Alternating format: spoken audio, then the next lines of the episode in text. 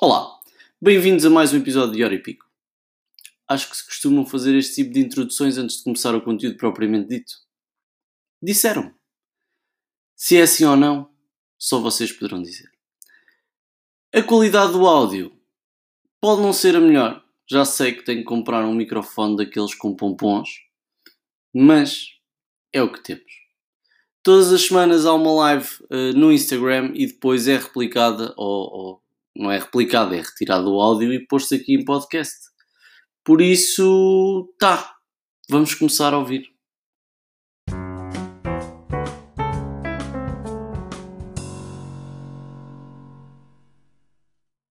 Como é que é?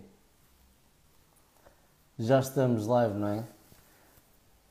Cheios de alergias, mas vamos fazer que corra pelo melhor. Como é que estás, Ricardo? Tudo em altas? Bem, e mais uma quinta-feira, não é? Portanto, mais uma quinta-feira, mais uma live. Hoje é com o Diogo Cunha, do Nómada Digital PT. Vamos aguardar aí um bocadinho para ver se ele chega e começamos, não é? É muito basicamente isto. E já está o Diogo. Ele chegou. E está. e então, como é que estás? Está tudo e contigo? Tudo a andar. Pá, antes de mais, quero-te agradecer imenso por teres aceito o convite. Hum, E. Obrigado eu, pá, por te lembrares de mim. Nada, era essa. Já falámos algumas vezes, não é? Nunca face to face, sempre Clubhouse. Clubhouse e Cluxhouse. E Clubhouse também. Ahm, então, Diogo, se calhar muita gente eh, já te conhece, ahm, mas aqui, eh, pronto, portanto, o, o foco hoje é percebermos um bocado o que é o nómada digital, como é que funciona e passamos também aqui pela, pela área da psicologia, de certa forma. Nas últimas lives temos falado muito do, de como é que o nosso mindset é afetado eh, no mundo do, do empreendedorismo e até do trabalho por conta de outra, é? no, no, no campo profissional, por assim dizer. Hum. Um, mas pronto, para todos os efeitos, acho que podemos começar por te apresentares, uh, uh, mostrares um bocadinho o teu percurso e o que é que te levou até uh, ao mundo do empreendedorismo, não é? Olha, o que me levou certamente ao mundo do empreendedorismo é porque eu sou um péssimo empregado por conta de outrem. Pá, eu não tenho paciência para chefes, não tenho paciência para diretores, não tenho paciência para. Sabes aquela frase no trabalho de Ah, isso não é assim que nós costumamos fazer. Eu sempre trabalhava numa empresa, eu sempre ia para uma agência, sempre que ia para o que quer que fosse, diziam-me essa frase. Pá, e eu naquele momento ficava, pá, porra, meu, nunca estar aqui. Isto não é para mim. Eu não, não, não quero trabalhar por conta de outra. Não faz sentido. Então, olha, tornei-me freelancer. Porquê? Porque preciso de dinheiro, como qualquer pessoa, não é? Claro. Não para pagar contas, porque a minha vida está muito minimalista em relação às contas, o que é fixe. Consegui isso com, com a cena do Nómada Digital. Mas. Mas sim, agora esqueci do que é que ia dizer, desculpa. Pronto, o que te levou ao, ao- mundo do empreendedorismo. Mas de facto, esse ponto que falaste da, da questão de termos a vida mais minimalista eh, é bastante importante, porque às vezes nós procuramos liberdade financeira, mas quanto mais temos, mais gastamos, não é? E se reduzirmos a nossa vida ou o nosso o gasto médio mensal, dia- mensal, diário, whatever, hum, pá, se calhar conseguimos ver a vida com outros olhos, conseguimos ser tão ou mais felizes eh, do que com uma vida materialista que antes ambicionávamos, não é? Pá, sim, olha, por exemplo, eu não tenho nenhum relacionamento sério, não tenho filhos, o que faz com que eu não tenha casa, não tenha uma renda para pagar. Mas então, então dá para pular, dá para estares, dá para pular. E eu ando, eu ando a pular sempre muito de um lado para o outro na onda de, ok, eu agora quero ficar em Lisboa durante três meses porque quero fazer um curso de teatro. Agora quero ir um mês para a Madeira porque tenho lá um amigo que me pode receber na casa dele. Então vou aproveitar, vou um mês para a Madeira.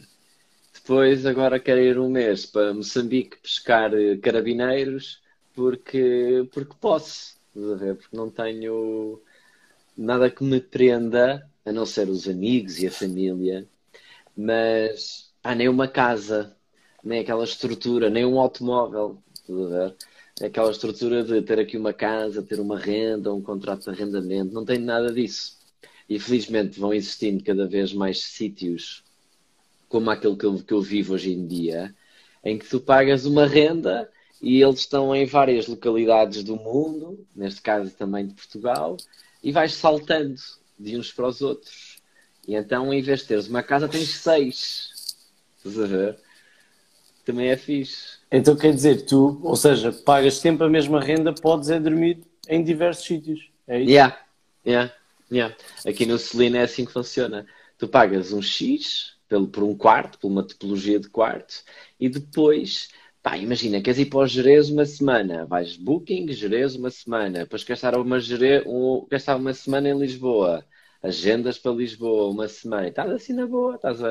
e essa é a tua mensalidade. Tens seis, tens seis casas, basicamente, o que é fixe.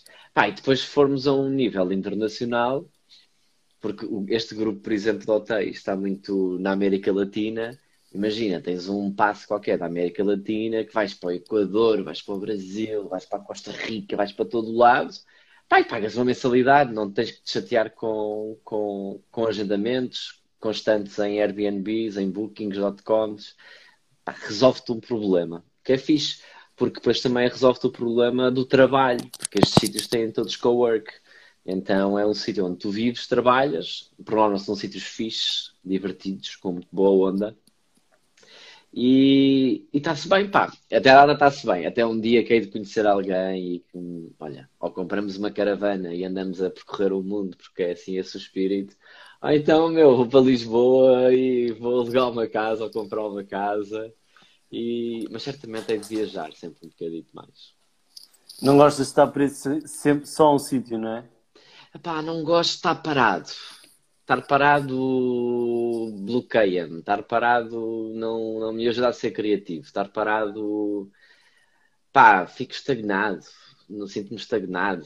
Sinto-me, sei lá, a assumir que o meu dia a dia é assim, das 9 às 5, depois vou beber um copo ao final do dia com os amigos, ao fim de semana, almoço de família, onde quer que seja.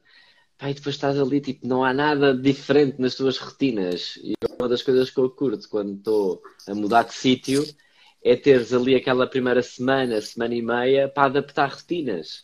Pá, sabes onde é que é o supermercado, uh, ambientaste ao sítio onde tu estás, que é um ambiente pá, que não te é confortável porque acabas de mudar para aquele sítio. Sei lá, é fixe, é desafiante, é criativamente, que é um trabalho que eu faço, eu sou criativo publicitário, criativamente é muito estimulante. E já para não falar da quantidade de pessoas que conheces, não é? E, e das experiências que, que isso te permite trocar. Sim. Que é, que é se calhar das partes mais fantásticas. E as oportunidades de trabalho, pá. Eu, eu, eu, eu agora estava em Lisboa, conheci um americano que vende sapatos para dançar e eu curti bué do projeto dele, perguntei-lhe se o gajo queria trabalhar comigo e pronto, de vez em quando temos aí umas, umas reuniões e tal. É tipo um cliente americano que conheci num sítio onde vivo, estás a ver? Não foi num Twitter, não foi num LinkedIn, não foi, não, foi in loco, é, pá, que é como se deve conquistar clientes, a meu ver.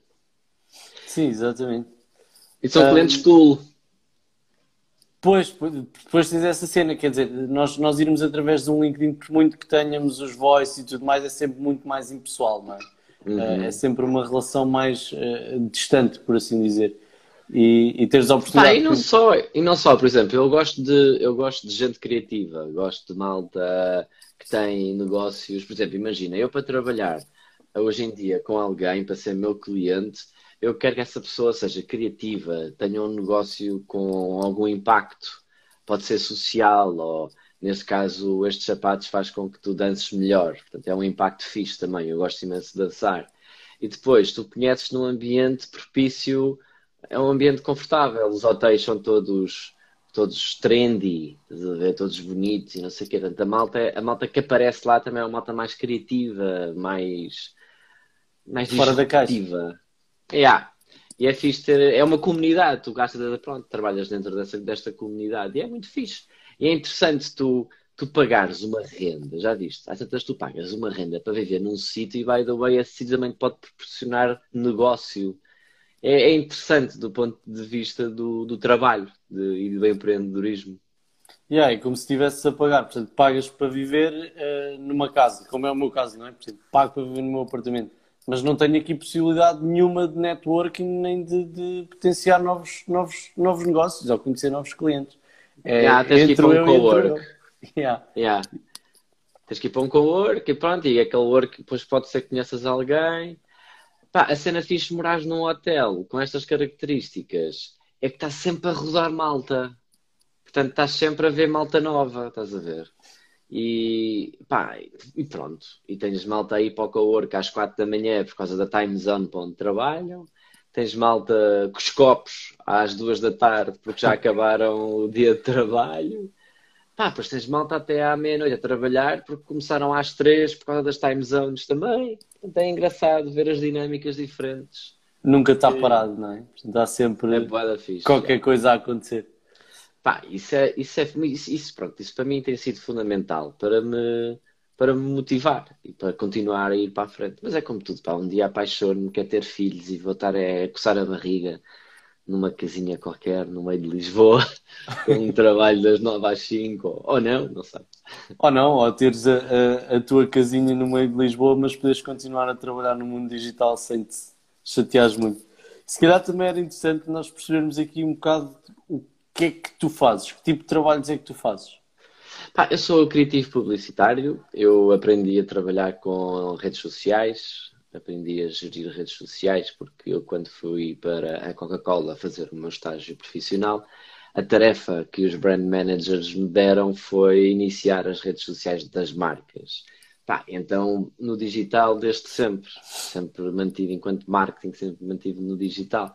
Aprendi a gerir campanhas de redes sociais para poder impulsionar os conteúdos, aprendi a criar conteúdos, aprendi a ter Opa, a ser criativo para o digital. Eu era nas agências de publicidade, quando eu trabalhava em freelancer, eu era sempre o chato da dupla.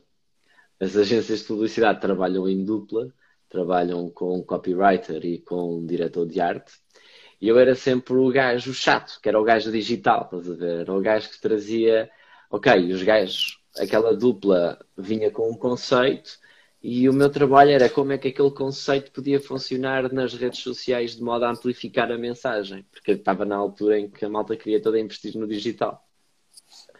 Pai, tenho um exemplo muito fixe disso para Nike, com, com, a, com uma agência e com pá, uma equipa de criativos brutal, em que nós trabalhámos Nike para o Futebol Clube do Porto. O Futebol Clube do Porto ia ser campeão nacional esse ano e a Nike, como patrocinador oficial do Futebol Clube do Porto, queria que nós ativássemos a marca. Pá, e o budget era um budget bacana, mas no, no nível da agência que eu estava, era um budget tinha que ir para o digital obrigatoriamente, porque era sugado pela criatividade, era sugado pela network da agência. Pá, e nós fizemos uma campanha boeda simples, estás a ver? Tipo, uma ideia boeda simples, o conceito foi boeda simples e, e a, ideia foi a Nike tem, não sei se as pessoas sabem, se tu sabes, mas a Nike pelo menos costumava escrever uma frase de incentivo no, no verso da camisola, no, na parte do emblema. Então tinhas o emblema do Porto e no verso da camisola tinhas uma frase. E eles tinham a frase coração com razão. Sim, era a frase deles daquele ano. E isso foi o conceito da campanha para a vitória. Pá, e nós fizemos uma cena bem simples, que foi, pusemos os jogadores do Futebol Clube do Porto a entrar em campo com a camisola virada do avesso. Que era o que nós queríamos, porque depois queríamos que no Facebook as pessoas Pá, isso foi há muitos anos. Não sei se tu te lembras do Facebook numa altura em que tu, quando fazias like, a página podia mudar. Sim, sim, sim, sim. sim. Lembras-te? E nós usámos esse mecanismo como frente e verso. Ou seja, tinhas a página de Facebook de likes com a camisola do avesso, os jogadores entraram em campo em direto com a camisola do avesso, gerou uma série de notícias, estava uma curiosidade imensa, fizeram pá, perguntas na conferência de imprensa porque é que a malta entrou com a camisola do avesso, pá, e a resposta era, pá, vão ao Facebook perceber, vão ao Facebook perceber. Pá, e foi uma pequenina ideia, estás a ver? E foi incrível e, e deu um impacto, pá, deu um impacto brutal pá, nas vendas, na, no número de seguidores, na notoriedade da marca. E é esse tipo de campanhas que eu faço, é esse tipo de, de, de conteúdos que eu crio para as redes sociais. Eu, eu demoro muito tempo a criar o conteúdo na rede social porque eu, pá, eu sou de campanhas, não sou aquele gajo que está ali, perdoa a minha expressão, cagar posts, estás a ver? A fazer planos de marca em que estás para ali a cagar um post todos os dias. Não, eu prefiro fazer campanhas. Cenas mais específicas, não é? Portanto, Ideias. Ideias. Tudo, tudo, é necessário, não é? Portanto, é, é, é esse, uh, o cagar posts é preciso, uh, mas também é preciso esse momento não sei se é preciso, pá. Eu vai... acho que não é preciso. Eu acho que cagar posts não é preciso. Eu acho que o... essa cena. essa expressão é muito boa, cagar posts. pá, um gajo cagar posts é para quê? É para safar um... uma avença mensal ao cliente, estás a ver? Eu acho que é, sinceramente. Para termos ali um FII mensal que nos paga todos os meses um X e nós fazemos um plano de conteúdos e cagamos posts diariamente. Pá, se fores um restaurante, uh, se fores. Aí eu percebo qualquer coisa que seja perto possível, não é? Uma merda uhum. tipo que seja. Ok, uma restauração tem um menu, tem um prato do dia todos os dias diferente. Aí eu compreendo a cena de todos os dias tu fazes um conteúdo, todos os dias publicas alguma coisa. Mas pá, uma loja de roupa, um cabeleireiro ou até as marcas grandes, a meu ver, não precisam estar todos constantemente a, a falar nas redes sociais. Eu acho que podem, podiam muito mais falar bem falar melhor e falar estruturadamente em vagas. Pá, essas vagas pode ser uma vez por mês durante uma semana, por exemplo, e nas outras três semanas estás só a gerir o conteúdo que criaste durante uma semana. Porque pá, todos nós nos acontece, tu tens likes e comments em fotografias que publicaste há três, quatro semanas atrás. Yeah. Portanto, acho que cada vez mais nós devemos estar preocupados em gerir o conteúdo e gerir a comunidade e não estar só a mandar conteúdo e só para criar eh, conteúdo. Acho que não faz sentido, acho que é mais inteligente. Nós, não, pá, o restaurante, mais uma vez, eu acho que o restaurante, se tiver um prato do dia, acho fixe para publicar todos os dias, mas uma loja de roupa, imagina, faz conteúdos durante uma semana, mas faz conteúdos muito bons, pensados, com uma boa fotografia, a mostrar os pormenores. Pá, tens uma campanha, uma história, um claim, um copy, um, uma direção de arte fixe, houve ali um investimento de tempo ah, e depois estás três semanas a gerir.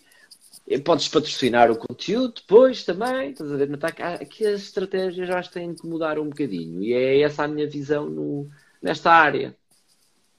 E, e é engraçado que, hum, portanto, a maioria daquilo que nós ouvimos relacionado com marketing digital hum, é precisamente que devemos postar uh, 20, histórias, 20 histórias por dia, uh, um post por dia no mínimo, não sei quantos reels por semana. Um, Mas é se nós não pensarmos, pá, se nós pensarmos, estou ok, eu percebo isso. Isso é o algoritmo a falar, não é? É a parte Exatamente. É o geek da, da coisa, é o algoritmo a falar.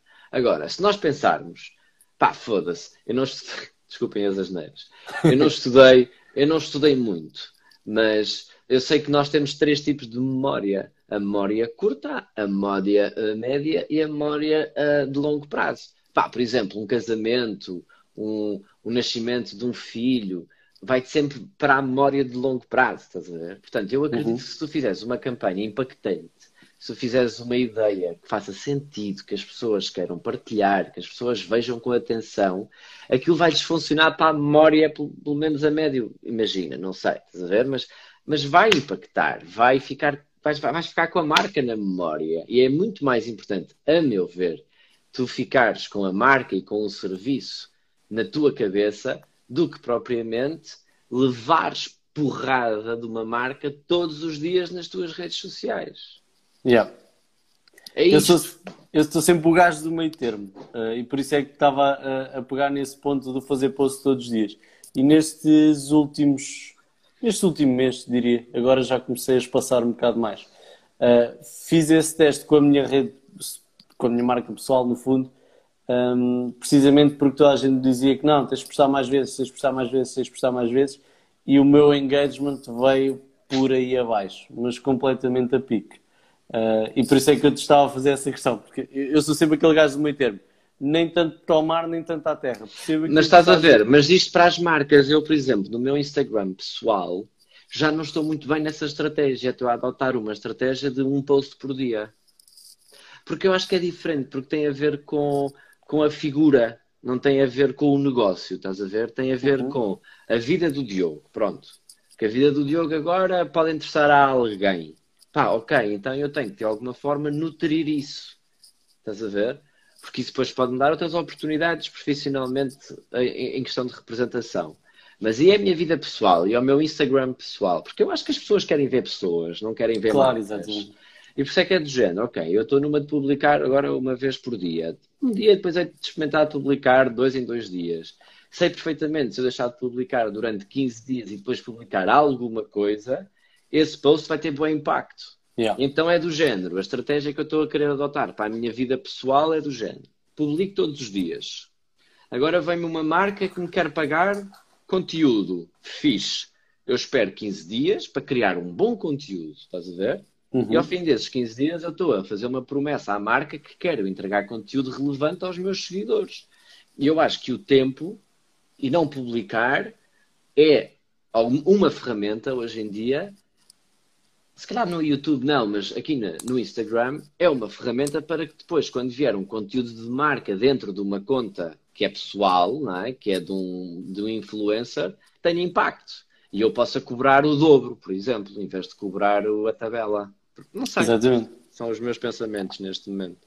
Sim, mas acho, acho que sim. E, e, epá, e uma das bases da estratégia, que é o que muita gente não, não pensa, é que ela tem que ser adaptada uh, ao longo do tempo, sempre, não é? Portanto, tem que ser analisado e adaptado. Eu, neste momento, uh, para a minha marca pessoal, tentei essa estratégia de um post por dia e não me está a funcionar. Funciona muito melhor uns três posts por semana, em que eu ponho ali dois posts de conteúdo porreiro e, e ponho um post pessoal. Portanto, faço, faço a divisão desta, desta forma. Uh, mas lá está, é como tu dizes, depois depende se estamos a falar de marcas, se estamos a falar de influências, yeah. uh, Qual é a, a marca? De, qual é a marca, qual é o negócio. Exatamente. O próprio modelo de negócio, uh, seja B2B ou B2C, tem uma influência muito grande. A área também terá uma influência muito grande. Uh, e, e sim, concordo a 300% com, com aquilo que tu disseste. Um, pá, Diogo, então explica-nos um bocadinho o que é que é o projeto Nómada Digital Então, o Nómada Digital é um coletivo de freelancers portugueses, é um coletivo de pessoas, já não é tão de freelancers, é um coletivo de gente que trabalha remotamente. Pá, o Nómada Digital é um, é, uma, é um conceito, um termo, que eu apanhei há cinco anos quando eu fui para o Vietnã viver. viver. Eu digo viver estive lá três meses. Tá, e fui de mochila às costas, com o computador, a e tinha clientes, eu tinha clientes a pagarem mensalmente para criar, para criar conteúdo.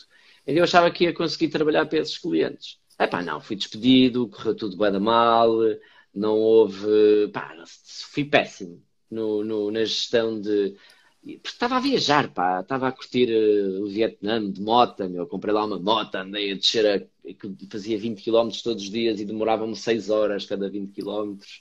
pá, portanto, a, trabalhar não dava para trabalhar, estás a ver?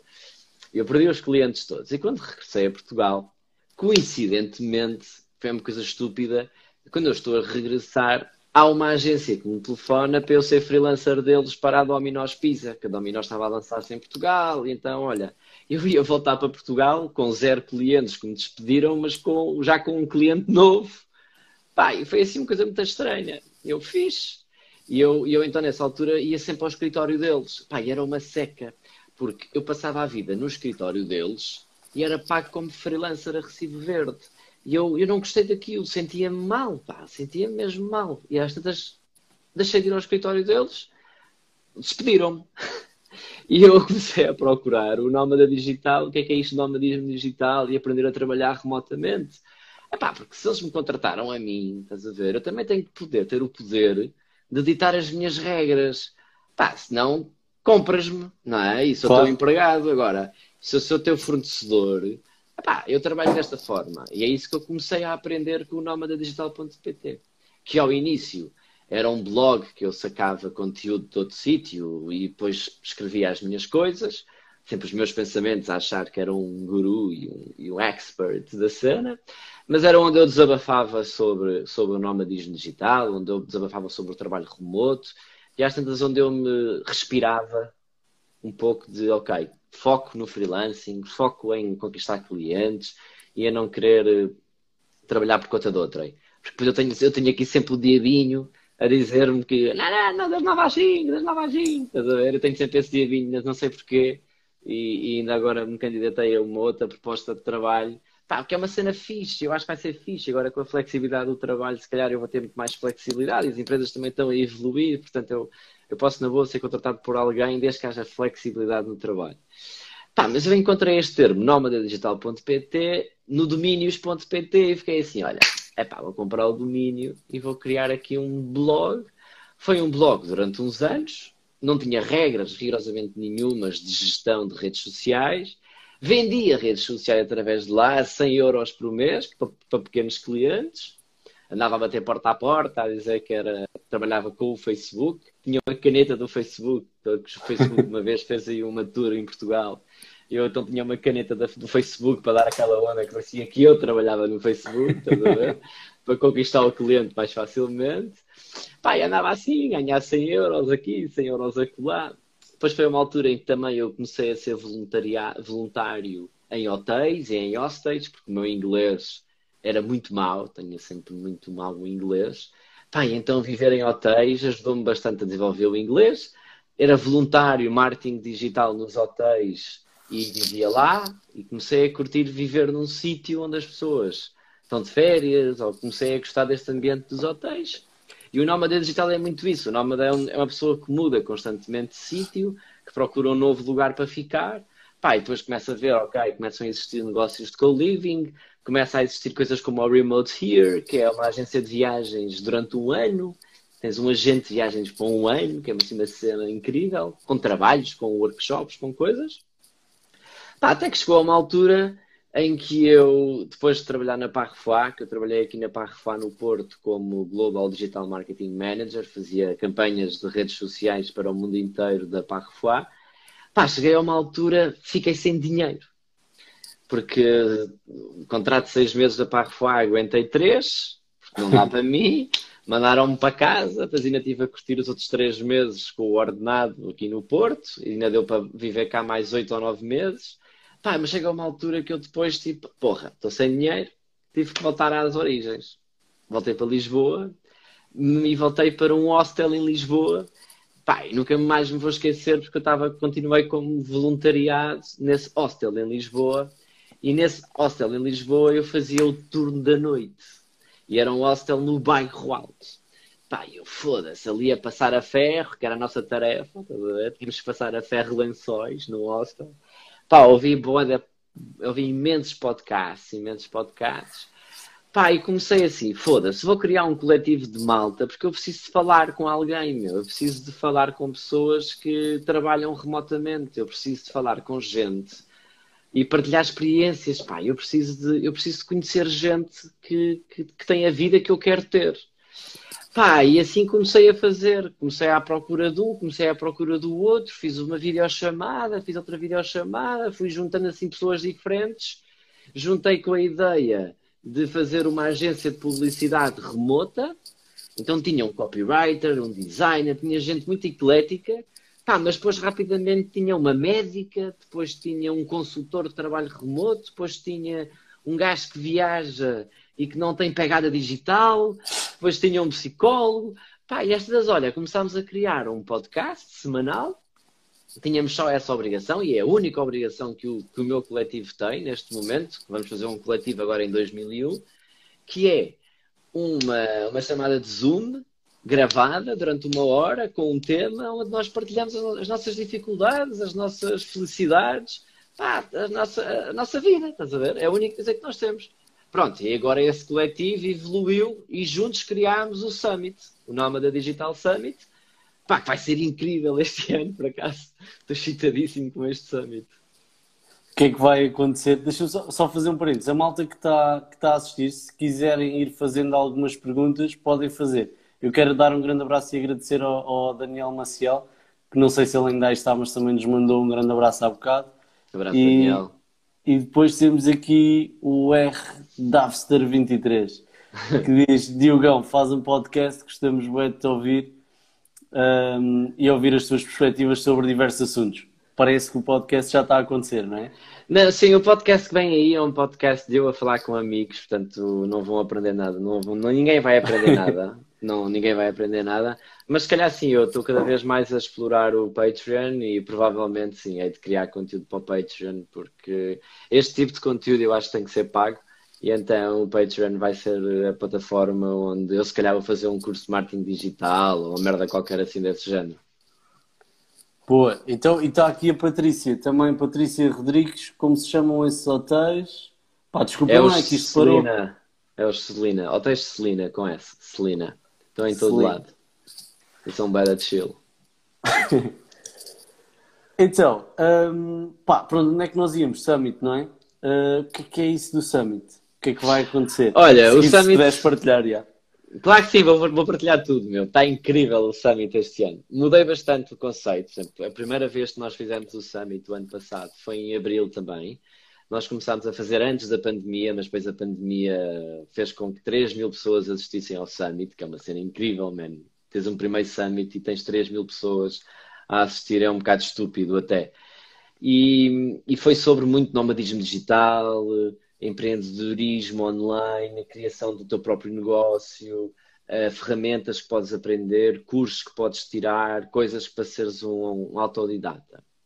Este ano está muito focado uh, no empregado típico da multinacional das 9 às 5 que finalmente experimentou o teletrabalho.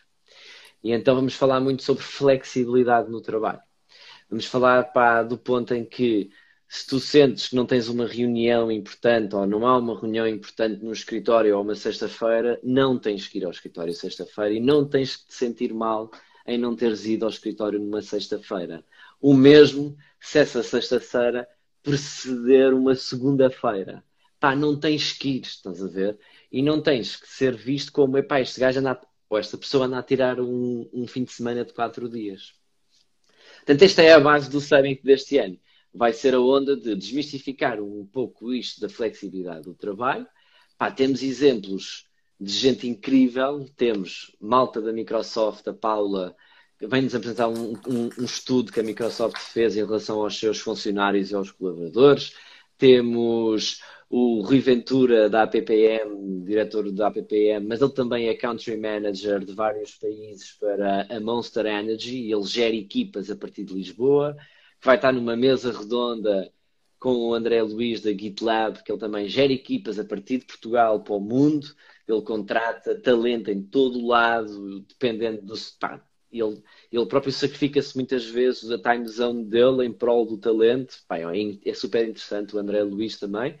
Esta mesa vai ser moderada pelo uh, grande do, do trabalho remoto, que é o Pedro Oliveira, da Landing Jobs.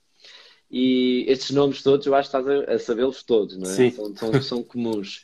Depois, pá, vamos ter um, uh, Pedro Caramés, claro, Caramés, que nos vai trazer uma, uma temática muito fixe, pá, que eu, eu, eu, eu pedi-lhe para ele trazer a temática de que, Pedro, uh, os empregados das empresas estão em casa a trabalhar. Como é que podes, as empresas podem usar o LinkedIn para comunicação interna?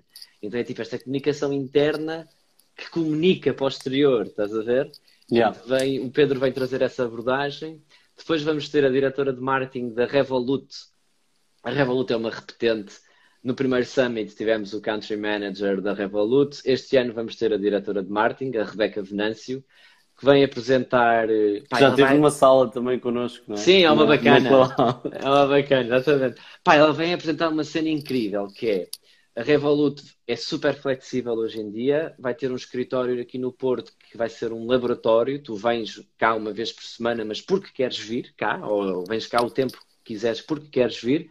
Mas eles também vão implementar 90 dias em que tu podes estar onde tu quiseres. Não é férias, são 90 dias de licença que tu podes ir para a Costa Rica trabalhar durante esses 90 dias. Ela vai apresentar isso. E como ela vem apresentar isso, o diretor de marketing, depois dos hotéis de Celina, vem apresentar a solução de ok, já que tens 90 dias, anda para cá para o meu hotel e ver esses 90 dias.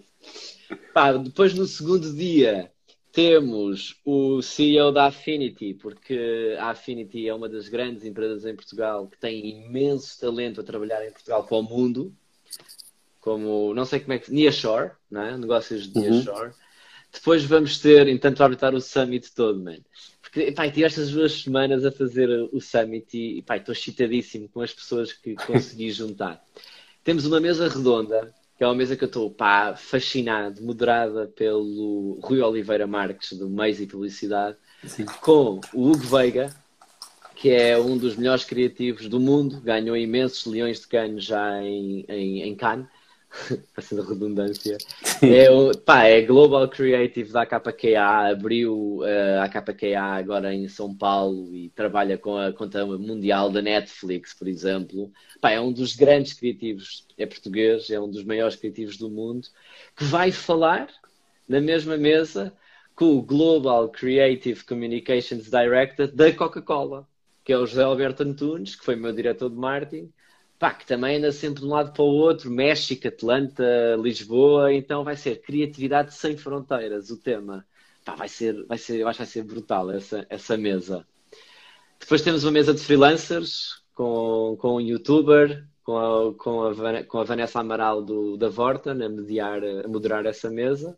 Vamos acabar com a Casa do Impacto, pá, porque é onde eu estou incubado com o meu projeto psicólogo.pt. Portanto, a Inês da, da Casa do Impacto vem mostrar a comunidade de empreendedores que fazem projetos com impacto social. Pá, e depois vamos terminar com, com um gajo que me inspirou há 10 anos atrás e me ensinou a trabalhar como deve ser, que é o Darius Foru, que é um gajo estrangeiro, que eu fiz um podcast com ele, uma conversa. Não sei se já ouviste falar do Darius Foru. Não, por acaso não. Pá, é um homem incrível, é um, é um persa que vive ah, na Holanda. O gajo inspira-se imenso na filosofia para, para criar bons hábitos de trabalho, produtividade. E ele vem falar sobre como ah, um, how, to be how to be productive without sacrificing your mental health. Então ele é todo well-being e pá, vai ser, foda-se, e acaba o summit com ele. Pronto, depois no dia seguinte temos os workshops que são mais caros que o bilhete, onde vais aprender a trabalhar marketing digital, onde vais aprender a ser assist- assistente virtual, onde vais aprender a lançar produtos digitais, pronto, coisa mais prática.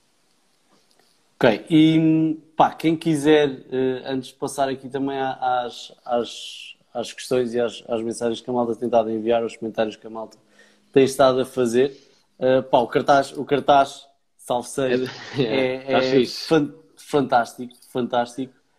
E pá, era interessante também como é que a malta se pode inscrever. Quem quiser participar e se puderes dizer quanto é que vai custar ou se depois terão essas informações Sim, mais. olha, até dia 18 está a 19,90, que é um preço ridículo, em boa verdade.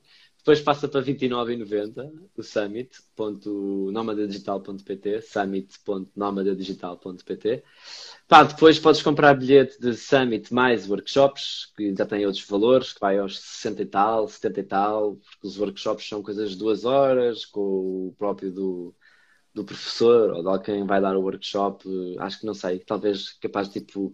Acho que pode haver aquelas dinâmicas de Zoom e de meter a malta em salas e acho que estamos. a- Ainda, ainda, ainda estamos a tratar muito dessa parte dos workshops. Pá, mas o Summit, já, custa, custa. Vai estar a 19,90 se comprarem agora e depois a partir do dia 18, porque no dia 18 vou fazer a apresentação de um e-book para criar ali uma, um warm-up. A partir daí depois passa para 29,90.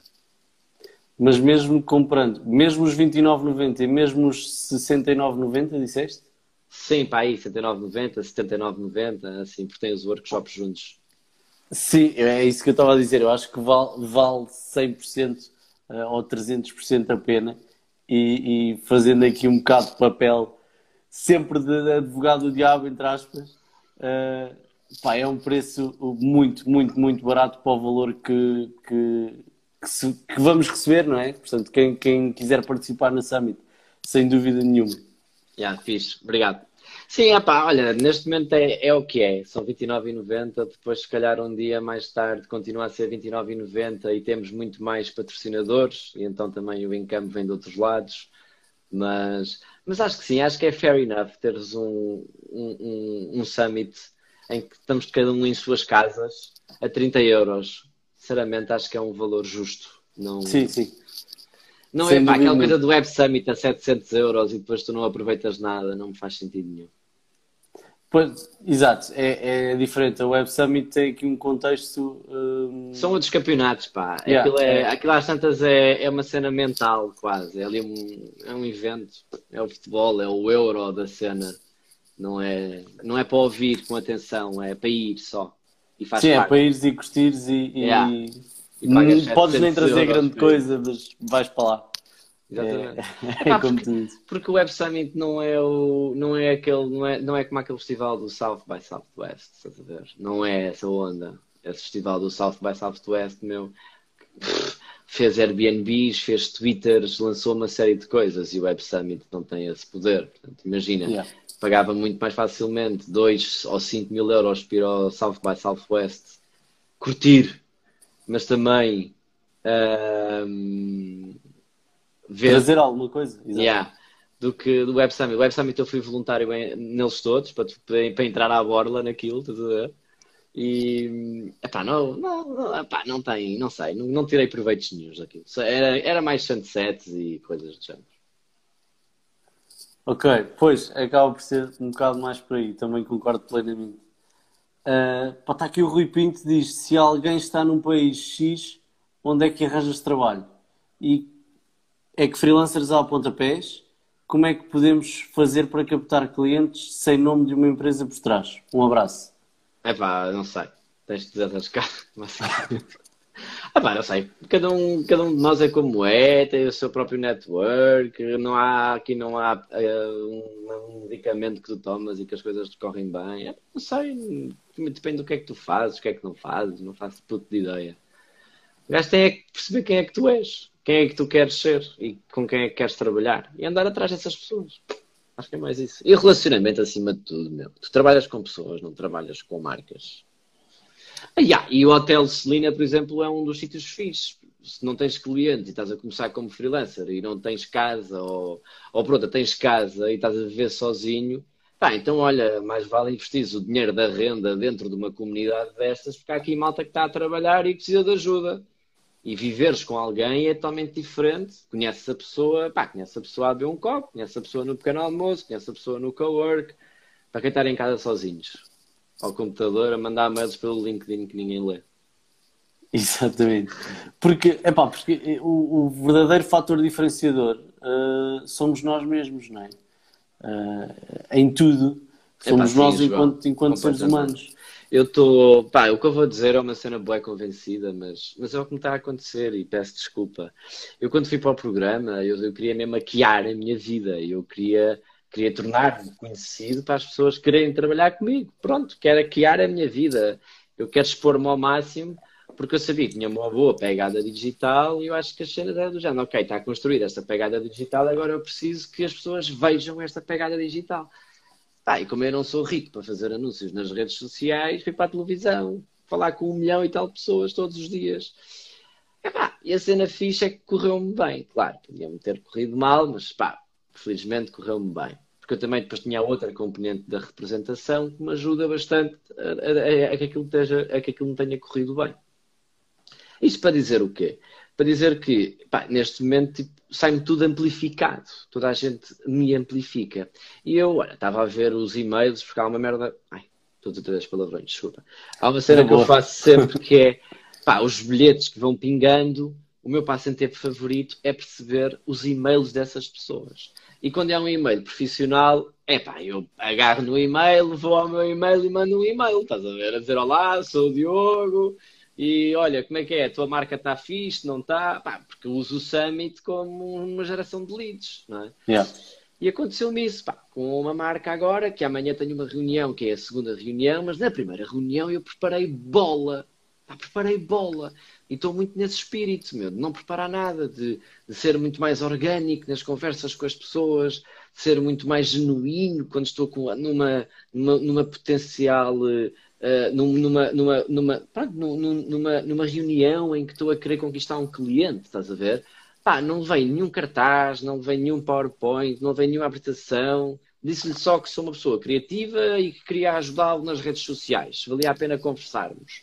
Ele disse que sim, marcámos uma conversa de Zoom. Pá, pusemos-nos à conversa. Claro que eu depois, antes, da, antes da, da reunião, fui ao site, gostei imenso do site, li a história, gostei imenso da história, super clean. Pá, ele é neto do senhor que comprou o um negócio, marca de congelados portuguesa. Pá, estávamos à conversa ele, teve, ele é da minha idade, marketing também, não sei o quê. Eu percebi que ele me reconheceu, portanto, houve ali a empatia também, logo, momentânea, conversámos um bocadinho sobre isso, sem qualquer problema. Pá, e depois houve aquela parte em que eu lhe perguntei o que é que ele anda a fazer em marketing, os budgets que ele costuma usar e tal, e não sei o quê. Pá, fez uns videozinhos, pôs na televisão, mas que agora queria aproveitar o digital. Como é que se podia aproveitar o digital? Epá, eu podia-lhe vender o plano de conteúdo semanal, não é? Com os conteúdos, assim, a sala, contra. Mas não, disse-lhe, olha, não, vamos, vamos fazer isto. E então, pá, tive ali uma ideia em direto. E, e o gajo ficou assim parado. Tipo, epá, isso é giro, mas, mas, mas bora, vamos mesmo. E não sei o quê. Portanto, estás a dizer do género. Eu, eu, eu, eu quero iniciar as redes sociais dele não com plano de conteúdos, ou não lhe vou querer sacar uma avença mensal para estar um ano a trabalhar com ele, ou seis meses a criar posts e não sei o quê. Não, meu, vamos estar um mês a fazer uma ideia, uma campanha, um conteúdo relevante para que aquela marca seja uma marca depois reconhecida como uma marca que tu compras e que conheces e que não precisas de ver conteúdos todos os dias. Porque acho que isso é ser chato, pá.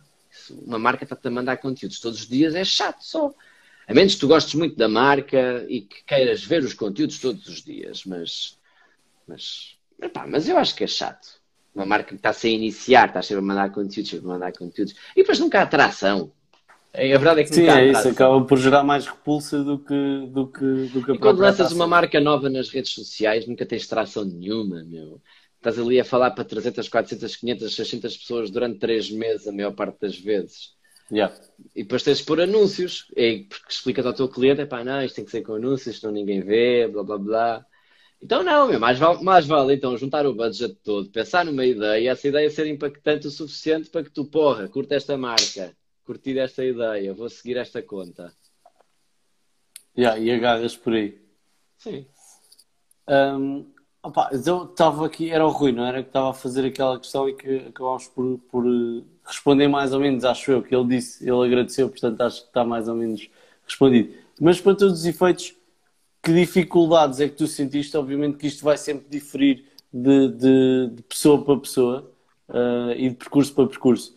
Mas quando começaste uh, o teu percurso enquanto empreendedor digital, e ainda hoje, não é? Porque nós uh, temos sempre que encontrar novos clientes, temos sempre que encontrar novos trabalhos. Uhum. A partir do momento em que paramos, é dizer que já dinheiro. deixamos ganhar dinheiro, no fundo é isso. Uh, que dificuldades é que tu tens vindo a encontrar ao longo do teu percurso uh, pá, que possas partilhar e que outras pessoas possam visualizar nessas mesmas dificuldades ou então consigam preveni-las para a frente? Não, é a, tu... a, minha maior dificuldade é conseguir uh, demonstrar que as minhas ideias no papel têm potencial na vida real, porque é difícil as pessoas apostarem, estás a ver? Porque é muito mais seguro tu criares conteúdo, patrocinar o conteúdo e fazer as regras que toda a gente te manda fazer dos funis e das estratégias um mais um, testa ABs e tudo geekês, estás a ver? É a parte segura, é o que o cliente sabe que é o marketing digital. Mas como eu não sou esse estilo, é essa personalidade, a minha personalidade lá está, é ok, eu quero agarrar nesse budget e quero fazer um puto de um anúncio, uma ótima campanha, uma ativação de marca incrível. Pá, falamos aqui durante uma semana e não voltamos a falar durante três meses, estás a ver? E a ver esta, esta ginástica do cliente a pensar, e, e, e depois também tem a ver com a análise de dados, mas aí o Facebook ajuda bastante. A análise de dados, porque tu contaste, eu trabalhei, eu trabalhei Coca-Cola, trabalhei na Coca-Cola e nós fazíamos vagas de comunicação em televisão. E sempre tínhamos uma vaga de comunicação em televisão, as marcas não estão sempre em televisão. Pá, o continente e tal, tá, mas a Coca-Cola não estava sempre. A Coca-Cola estava duas vezes por ano. Ali no verão e outra no Natal, que eram os momentos de marca.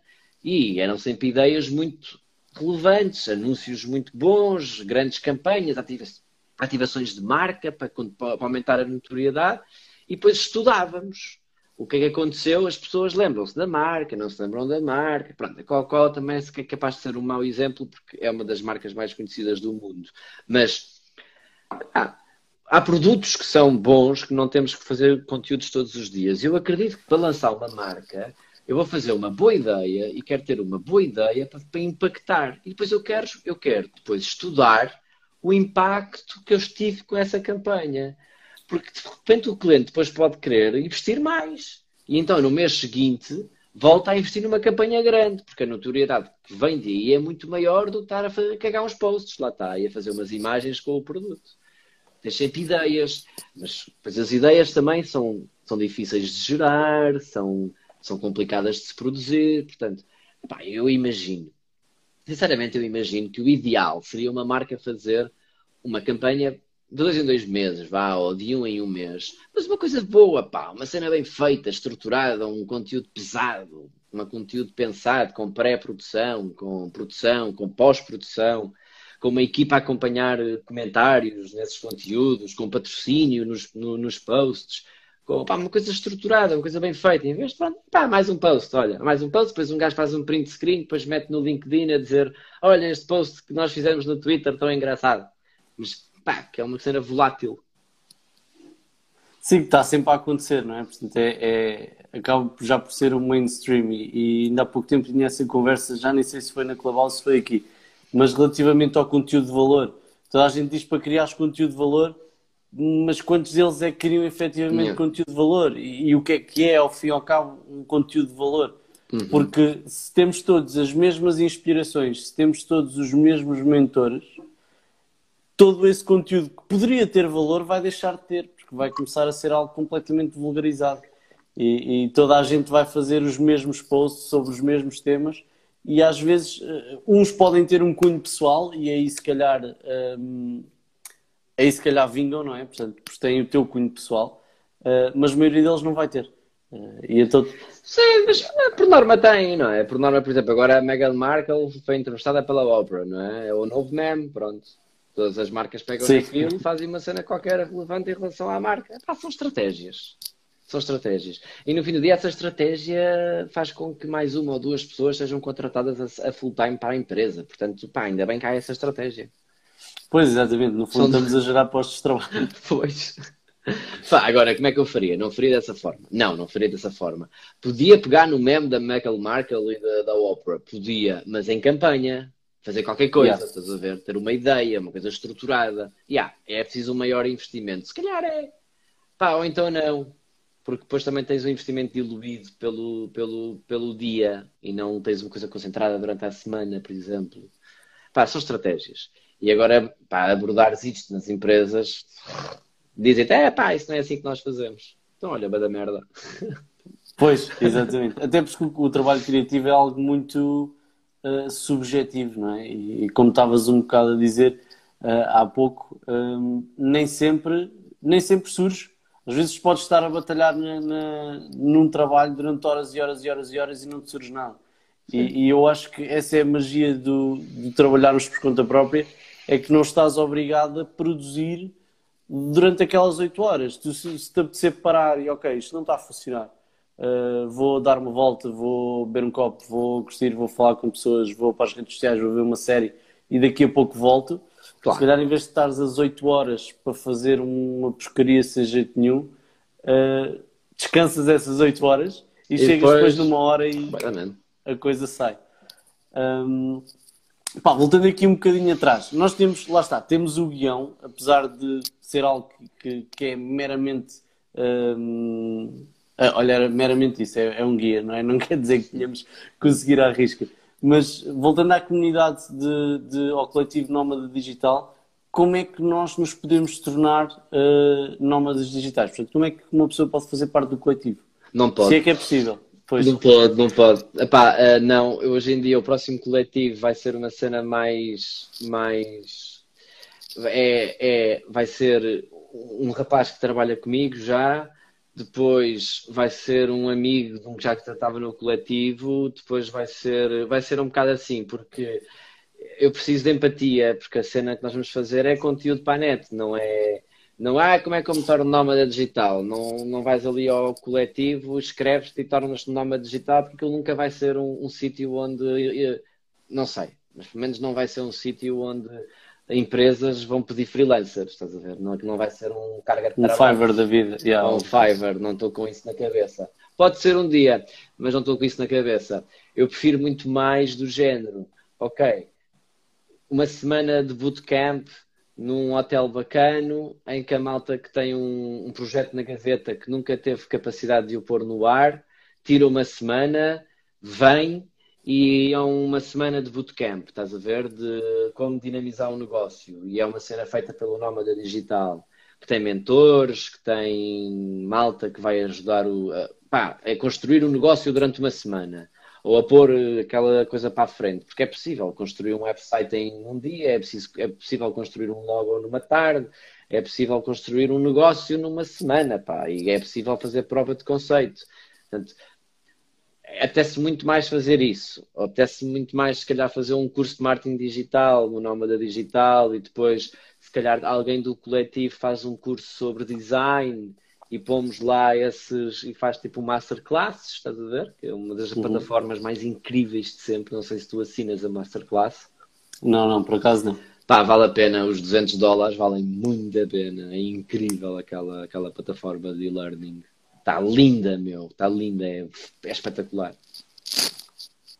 Vou, vou escrever aqui. Epá, Mas podes continuar, desculpa. Não, e é isso. Pode ser muito mais, imagina, pegar em 10 pessoas e viajarmos durante um mês ou durante 3 meses à América do Sul, a trabalhar ao mesmo tempo. Pode ser tanta coisa, pá, mais do que mais do que os outros serem, do que ser um job board. Não, não me estou a ver que seja um job board. Pá, e, não, não, não sei. Até porque vulgarizava um bocado a coisa, não é? Portanto, qualquer, se qualquer pessoa pudesse fazer parte, uh, se calhar tornava-se muito mais vulgar e, e, tu nem sabias que conteúdo de valor é que poderias uh, Exato. dali. E aqui é muito mais empatia, é tipo um amigo um amigo, alguém que já trabalha comigo, ou alguém que eu conheci não sei aonde, depois alguém que eu perguntei, fiz uma videochamada, pá, já fiz videochamadas que não gostei, tipo, não houve ali empatia, estás a ver? Então é pá, olha, não vai dar, porque depois se a ideia é criarmos um videocast todas as semanas, então, pá, eu quero que na, na nomadigital.pt a malta, pá, foda-se, curta, partilhe, porque depois, pá, depois nós partilhávamos coisas muito pessoais, de, desde ficarmos sozinhos em casa, desde não, do, não, não nos compreenderem, a nossa família não nos entender. Pá, pois foi giro, porque às tantas começou a entrar um psicólogo no coletivo. E então às vezes era um grupo de suporte, pá, um grupo de pessoas que tinham dificuldades no dia a dia, pá, com um psicólogo ali também a mediar um bocado a coisa, e foi engraçado, pá, e evoluímos bastante. E o, o coletivo do ano passado, pá, está cheio de trabalho. Tá, a ilustradora está cheia de trabalho, montei marca com a ilustradora do Diogão.pt quando saí do programa, faço o summit com outras duas pessoas um deles que faz produtos digitais está farto de vender produtos digitais com o meu amigo Daniel Guerreiro, por exemplo. Pá, portanto, é, é fixe. O coletivo, éramos poucos, estávamos sempre a conversa todas as semanas, eles são cheios de trabalho. espero bem que o próximo também aconteça o mesmo. Então, renova todos os anos, é isso ou não? Sim, estava nessa onda de se calhar renovar todos os anos, tipo haver ali um grupo de pessoas que se junta todas as semanas para conversar sobre cenas aleatórias, mas que tenham a ver com trabalho e, e, pronto. Basicamente é isso. E logo se vê o que é que acontece.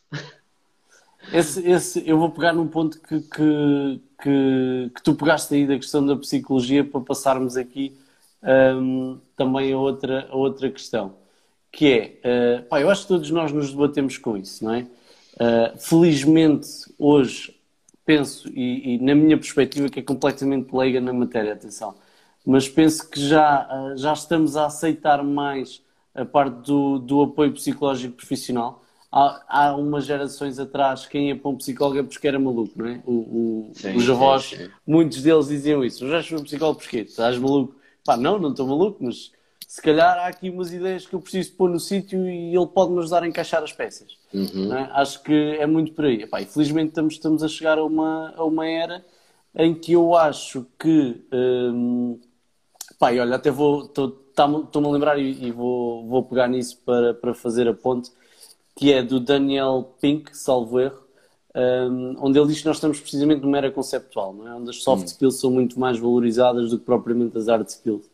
Porque, pá, porque, porque são mesmo isso, são soft skills, são, são competências relacionais mais difíceis de aprender e a uhum. psicologia acho que pode ter um papel muito importante e mesmo os livros de desenvolvimento pessoal, não só para nos conhecermos mais a nós, mas também para aprendermos a relacionar-nos melhor com os outros. Uhum. Um, pá, e, e, eu posso dizer que sou uma pessoa que tem uma dificuldade gigante em criar empatia. uh, porque eu sou uma pessoa que, que já por natureza sorri, sorri pouco.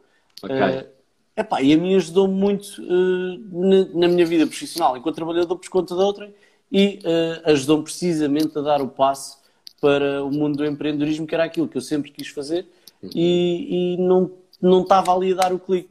Eu queria, mas estava-me a aprender alguma coisa. Uh, de que forma é que tu achas que o apoio psicológico, neste caso profissional, não é? de um psicólogo, nos pode ajudar enquanto, pá, em todas as áreas no fundo, não é? Mas virado aqui para o empreendedorismo, uh, a, a, superar os altos e baixos que é a nossa vida de hoje ganhar X, amanhã Y, hoje ter trabalho, amanhã não ter. Uh... Pá, olha, eu não, eu sou um perfeito leigo neste tema, não é? Eu, portanto, a única coisa que eu posso mesmo falar é do ponto de vista do, do utilizador. eu comecei a experienciar ataques de pânico e muita ansiedade generalizada há uns oito anos e procurei ajuda e de facto essa mesma ajuda depois ajudou-me também profissionalmente, fazia-me coach. E a verdade é essa, tu ganhas muito dinheiro numa altura, ganhas pouco dinheiro no outra, tá, a tua vida é muito inconstante. E o que eu sinto é que se essa inconstância te provoca alguma coisa internamente, então deves ter ajuda para tu poderes trabalhar-te internamente, estás a ver? Mas se calhar há muita gente que essa a discrepância de vida, essa alternância de vida, não, não, pá, não, não tem tanto impacto, estás a ver? E está tudo bem, está sempre tudo chill, e então não precisas de procurar nenhuma ajuda. Agora, se tu sentes que aquilo te provoca ansiedade, estás sempre uh, desconfortável, triste, preocupado, pá, não se deve viver assim, não é? É chato viver assim. Se tu viveres preocupado os dias todos, se estiveres ansioso o dia todo, se estiveres pá, sempre à procura de alguma coisa o dia todo, pá, os psicólogos ajudam-te a meter as ideias no sítio e a aceitar o que tens. Portanto, nada melhor do que aceitar aquilo que nós temos. E eu acho que é isso que o psicólogo, em boa verdade, trabalha com o ser humano, é aceita-te como tu és, o que tens e o que é que tu queres fazer. Eu no psicólogo.pt, que é um dos meus projetos, nós temos um dado muito interessante, que é 50% das pessoas que nós recebemos hoje em dia estão à procura do psicólogo pela primeira vez. Pá, que é brutal. É, uma, é, um, é um valor brutal, ou seja, eu próprio, uh, uh, familiarmente, eu quando saí do programa, o meu irmão deu uma notícia que tem uma psicóloga agora, estás a ver? E foi assim uma cena que me fez muita, muita confusão na altura de, de orgulho. Tipo, porra, foi preciso eu ir para, para aquele buraco para que, para que o meu próprio irmão desse valor à sua própria saúde mental. E ele gosta, pá, é um sítio onde ele vai e conversa. Ele fala com ela e diz o que lhe apetece. Pá, porque quando não fala com a mulher, quando não fala com os amigos, porque aquela pessoa é especialista, aquela pessoa é profissional, aquela pessoa ajuda-te a aceitar-te aquilo que tu és. Eu, no meu caso, agora específico, não sei porquê, precisei de ir à psiquiatria. Pá, porque eu estava boeda, deprimido, não, não trabalhava, não fazia nada de jeito, estava cansado sempre. Depois as coisas parecem ser demasiado fáceis, aparecem. Depois tenho, já tenho a minha vida financeira um bocadinho mais organizada. Portanto, eu ganhei agora uns dinheiros e tenho as coisas organizadas de uma outra forma. Portanto, estava aqui com esta coisa, depois tinha o, o summit para montar e estava sem energia, sem nada. Pá, e a psicóloga não me estava a ajudar porque pá, não me estava a ajudar, não, não me estava a ajudar, não sei, não me estava a ajudar. E no Clubhouse, pá, encontrei para lá um psiquiatra, depois comecei a segui-lo no Instagram, mandei-lhe uma mensagem, e lá está, é empatia. Pá, fiz consulta de psiquiatria com ele, ele agora mandou-me uma medicação. Man, em duas semanas montei o Summit, estás a ver? E de repente, epá, olha, há drogas que são muito boas. E, e, a medicação, pá, se calhar vai ser um outro passo que um dia me vai querer, que eu vou querer desmistificar um pouco. A medicação, estás a ver? Para a ansiedade, a medicação para a depressão, a medicação psiquiátrica. Depois também é um outro tema, porque eu sinto-me bem. Eu estou há duas semanas a sentir-me bem, meu. Estou com... Eu estou a falar, João, eu não falava assim, com um discurso fluido e uh, minutos atrás de minutos com a mesma ideia há muito tempo, porque pá, não, não, tinha, não tinha paciência, não tinha não estava irritado tudo e mais um par de botas, achava que toda a gente me devia e que ninguém me pagava, estás a ver? É e olha, estas droguinhas que compras na farmácia têm-me ajudado a trabalhar, meu, têm-me ajudado a alimentar-me melhor, têm ajudado a dormir bem e, e, é fixe, pá, isso é muito bom, portanto. Mas sim, eu, eu, eu foco-me bastante na saúde mental no psicólogo.pt, nos psicólogos. Não quero desmistificar a psicologia, acho que esse trabalho tem que ser feito por outras entidades, pela ordem, por outras pessoas que não eu. Acho que eu tenho um negócio de saúde mental neste momento, onde as pessoas, e eu prometo às, às pessoas, e quero, quero trabalhar, quero, quero focar-me nisso, até um algoritmo, uma merda qualquer quero que as pessoas encontrem o psicólogo ideal. Estás a ver? Empatia, quero que as pessoas, pá, no instante encontram alguém que as ajuda e que elas se sentem bem e que se sentem, pá, porra, esta pessoa vai ajudar-me. Ou seja, portanto, antes de haver qualquer consulta, epá, desculpa lá, normalmente nós estabelecemos isto para uma hora. Se tiver a levar muito tempo, diz-me. Não, não, uh... boa, está-se bem. Não tem nada de fazer, confinamento. Estamos todos, não é? Yeah. Infelizmente.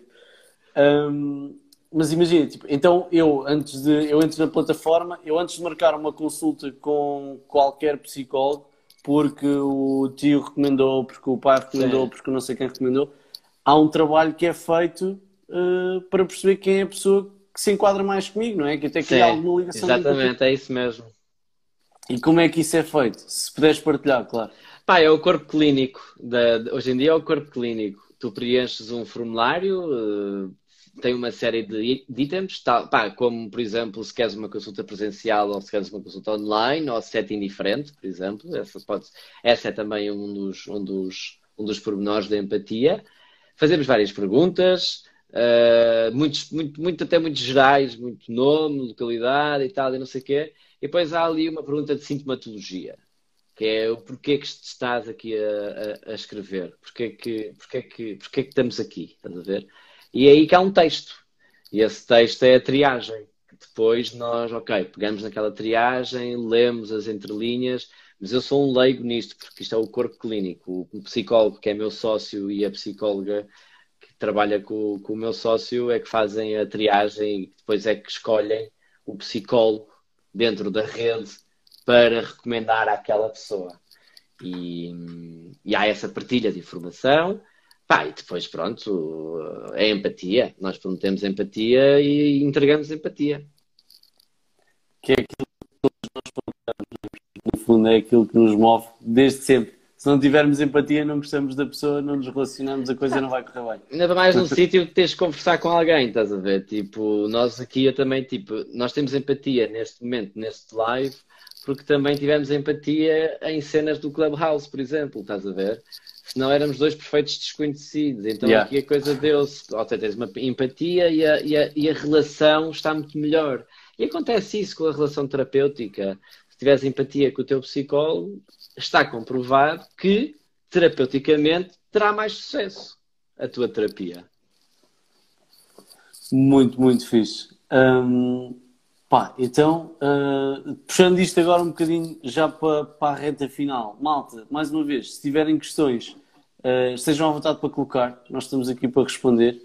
Um, cenas, Nómada Digital PT e uh, psicólogo.pt, não é? Isso foi o que nós Disse falámos, sim. Um... Mas eu não quero influenciar.pt. Diogo, diz-me uma coisa: planos para o futuro e podemos falar aqui da questão do nómada e do psicólogos.pt e até projetos pessoais que tu, que tu tenhas, ideias que tu queiras desenvolver. É pá, olha, não tenho muitos projetos para o futuro, tenho projetos para o presente.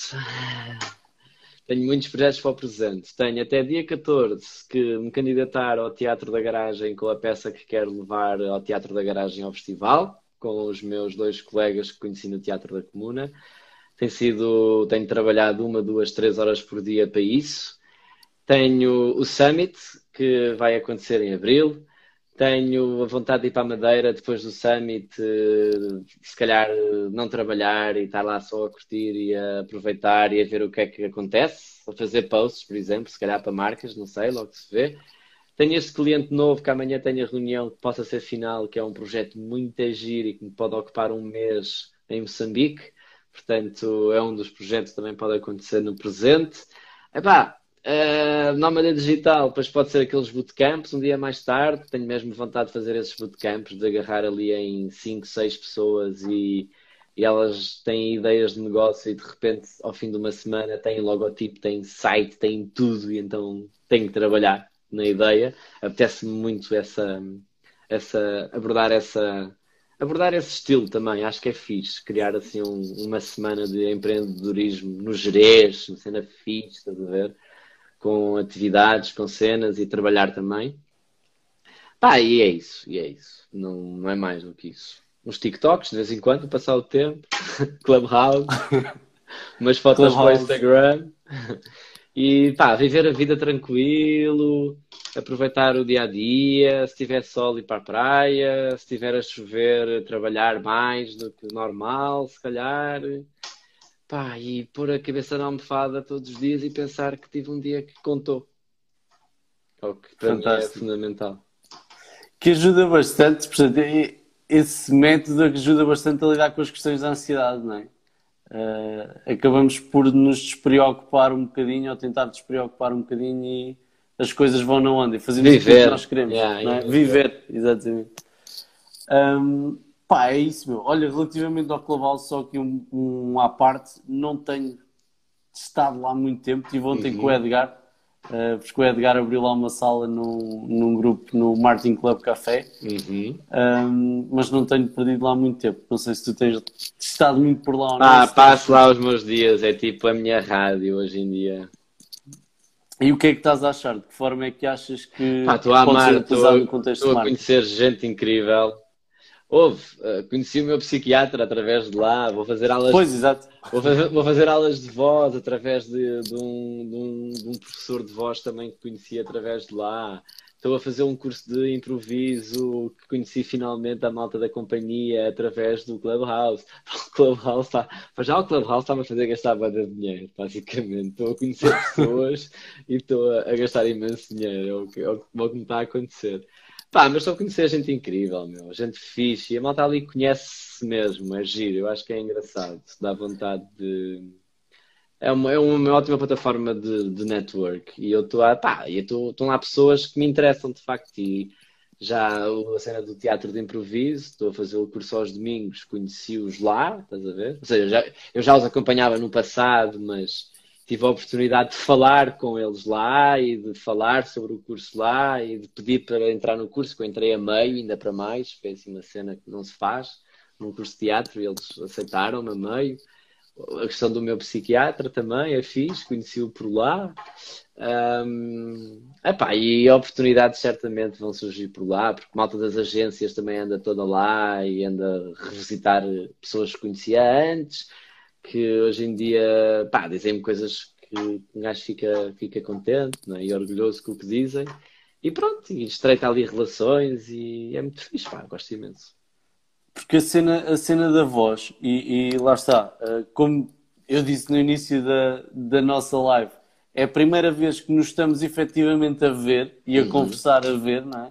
Uh, pá, e com o Edgar e, e, o Diogo, por exemplo, são as pessoas que eu, que o Fraga. tenho, o Fraga, um, que são as pessoas que eu tenho falado mais e tenho mantido mais relação uh, da Clubhouse. Houve outras pessoas que conhecia cá fora e conhecia no Insta e tudo mais, uhum. e depois passámos por lá, mas o Edgar e o Diogo Fraga foram as primeiras pessoas que eu conheci na Clubhouse. Não os conheces e... ainda na vida real. Não os conheço na pois vida é, real. Pois é, como eu. O Fraga até safou um emprego nos Estados Unidos no Clubhouse. Exatamente. Ele mandou mensagem no outro dia para o grupo todo contente. Ah, que... ele está aqui, olha, está aqui a mandar tá coraçõezinhos. Opa, e, e, e há, esse, há esse estreitamento de laços, não é? Eu acho que. E, e o Rafael Gaspar, eh, que também conheci através do Instagram, não na Clubhouse, mas no Instagram, disse na live da, da semana passada o seguinte: ele, eh, eu acho que, isto palavras dele, eu acho que se passar na rua, quase que vos dou um calduço. Porque é como se vos conhecesse Yeah. há anos, não é? Olha, Ah, João, não querendo, não querendo coisa, pá, bora, bora fazer tipo género Clubhouse. Puxa aí o Fraga para a live. Isto já Pois dá é, para ter isto já mais dá para, dá para quatro para ter pessoas. mais, não é? Puxa aí mais gente. Terá de fazer. Vamos, olha, vou buscar água. Então deixa-me pôr aí o frago. O Fraga, pá, o Fraga safou, safou um trabalho, mano, no Clubhouse, é incrível. Se ouvirem um barulho de água a correr, peço desculpa. Já mandei o pedido ao Fraga, vamos ver. Está aí o Ivan também, também já trocámos umas mensagens. Não sei quem é, mas por mim, pá, fazemos isto a quatro agora, durante um bocadinho. Olha, está aí tá- o Fraga. tá Olha, o Fraga fazer- está nu.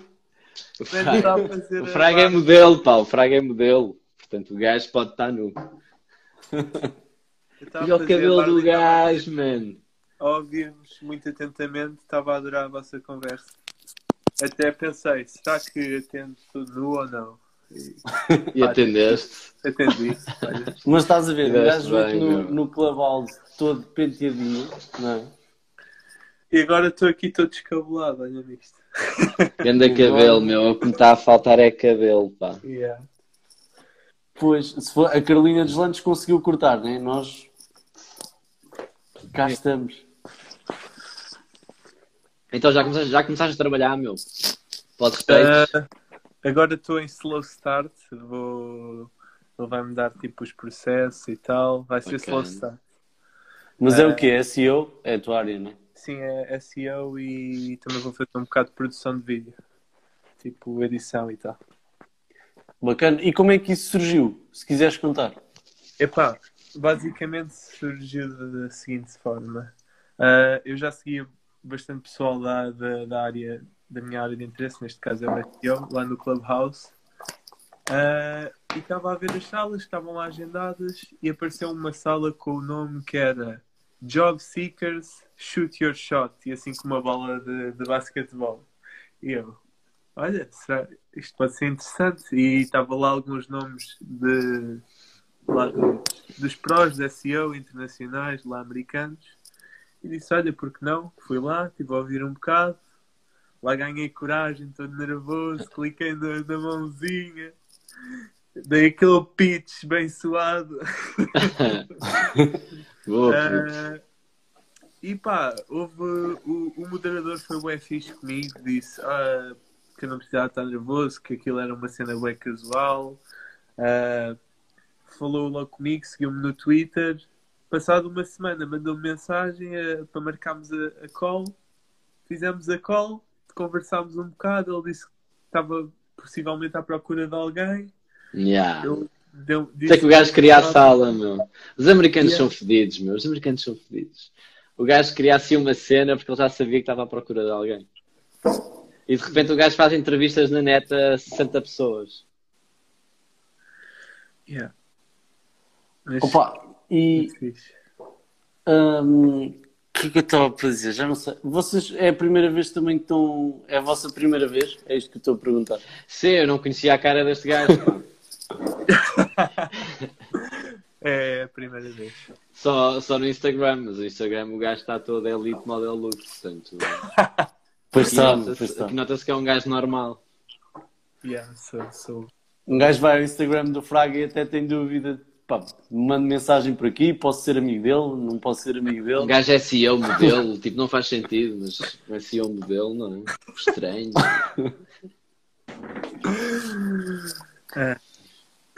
E pronto.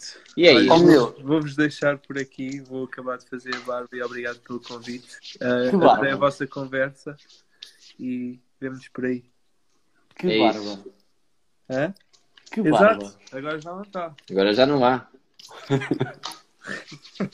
Depois tem verde ao Fraga, meu. Muito gosto em ver-vos. Até Um já. abraço. Um grande abraço, meu. Obrigado por teres aparecido. Obrigado. Por teres estado durante a conversa toda, né? Belo cabelo, cabrão. Belo cabelo. Tenho que cortar. Isto é o quarantine hair. Opa, vê- vai àquela sala dos gajos das air fryers, pode ser que eles tenham uma solução para uh, máquinas de barbear underrated ou máquinas de cortar cabelo underrated. No Clubhouse há uma sala para tudo. Yeah, é verdade. Tu sabes que nós uh, não, pá, não, vou- não vos vou mesmo levar tempo, é só fazer esta, uh, este parênteses. Nós uma vez demos, eu não sei, acho que foi, foste tu que entraste, Fraga, para a sala em primeiro lugar. Uma Sim, sala sim, sim. sobre fritadeiras elétricas. Pá, é só isso, e só a malta a dizer vantagens e desvantagens das É fritadeiras elétricas. E estavam lá três gajos, um Não, da Índia, outro não sei de onde. ao início, ao início o Fraga abria salas para dormir, meu. Foda-se. O Essa gajo ia sala para lá. foda-se, não. Pá, está tudo dito, meu. Aquela tusa toda que o gajo tinha ao início de usar a app. É pá, Yeah. O Edgar acordou de manhã e ouviu o Fraga a respirar nessa sala. Uau. Olha, velho, um gajo é curioso, há que testar eh, merdas diferentes. Mas estavam sempre cheias, meu. Foi muito fixe. Estava, Yeah. sempre, sempre, sempre cenas a acontecer. E a, a primeira sala foi a do Achas que sabes assobiar?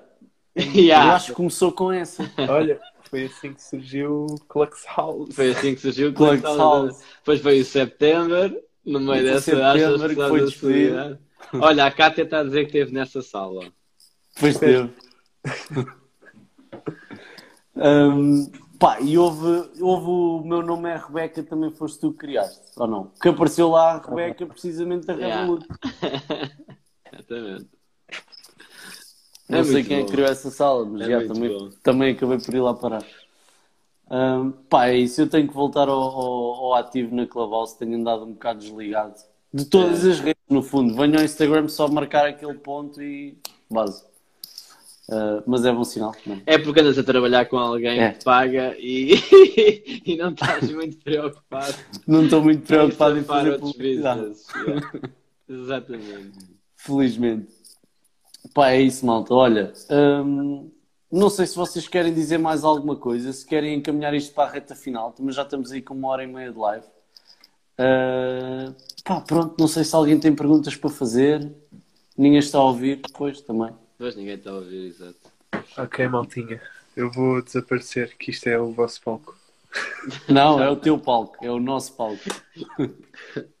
Abraço. Olha, grande abraço, Diogo. Abraço. Já, Tchau. até já. Tchau, tchau. É, é isto, pronto, está bem. É isso. Não sei se queres acrescentar alguma coisa, Diogo. Pá, não, não tenho nada a acrescentar, senão agradecer-te por esta horita e tal de conversa, que foi muito fixe. Gostei imenso. Pá, eu, eu é que agradeço imenso hum, teres aceito o convite, porque uh, pá, é- é- lá está, eu sou, eu digo sempre isto em todas as lives, mas a dada altura vou ter que parar de dizer que é o meu princípio nas lives, porque vai deixar de ser. Pá, mas acho que foi, foi muito fixe. Acho que o- todo o conteúdo que, que falámos aqui, todas as partilhas uh, dos teus projetos foram extraordinários. E, e agora é para o Clubhouse, diz o RG Marinho. É isso mesmo. Até já. Até já, Diogo. Forte abraço e obrigado mais uma vez. Um abraço, João. Obrigado. Um abraço, obrigado.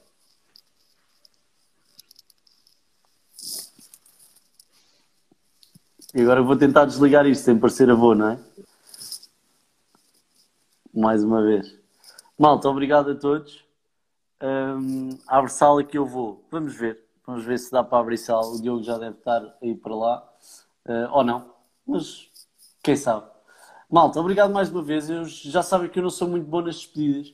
Isto mais cedo ou mais tarde vai estar uh, disponível no Instagram também para vocês verem. As outras lives também ainda não estão, mas é sinal que está a haver trabalho e não está a haver grande tempo para fazer edições. Mas, mas vão estar, vão estar todas, está bem? Por isso, pá, é isto. Antes que vocês comecem todos a ir embora e eu falar sozinho, aquele abraço e até para a semana.